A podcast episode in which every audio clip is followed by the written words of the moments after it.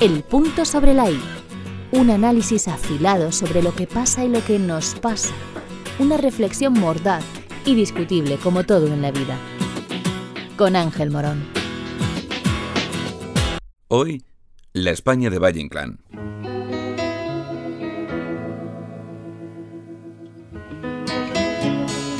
La España del Esperpento fue destapada por este literato, Ramón María del Valle Inclán. Él retrató con afilada pluma una España grotesca y creó un género literario en sí mismo, el esperpento.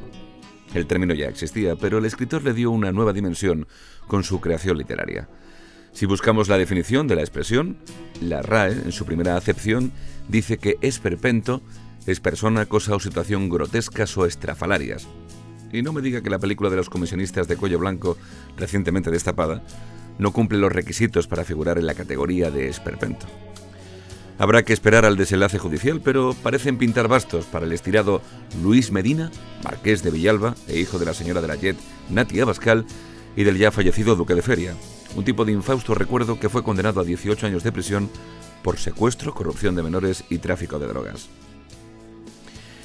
Este cachorro de la aristocracia patria fue criado entre algodones y creció en su burbuja elitista, rodeado de otros cachorros que, como él, tuvieron la fortuna de nacer en cunas de alcurnia y rancio abolengo.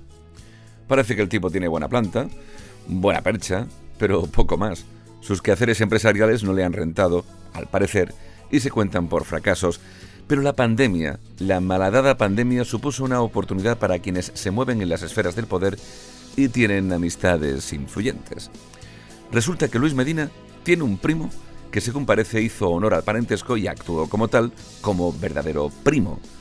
Un primo de Martínez Almeida, el ilustre alcalde de Madrid, propició el contacto de Medina con el ayuntamiento capitalino en un momento crítico en el que la emergencia sanitaria era extraordinaria.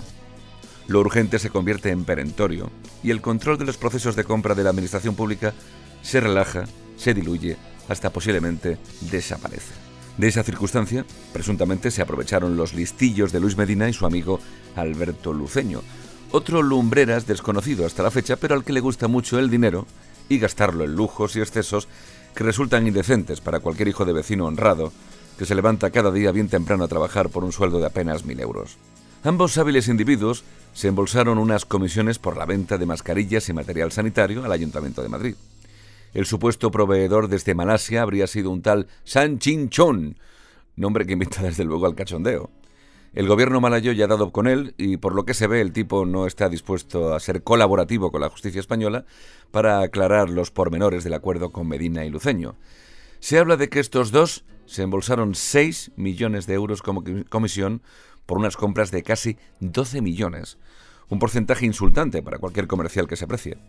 Todo apunta a que duplicaron el precio de la mercancía para obtener así un margen enorme.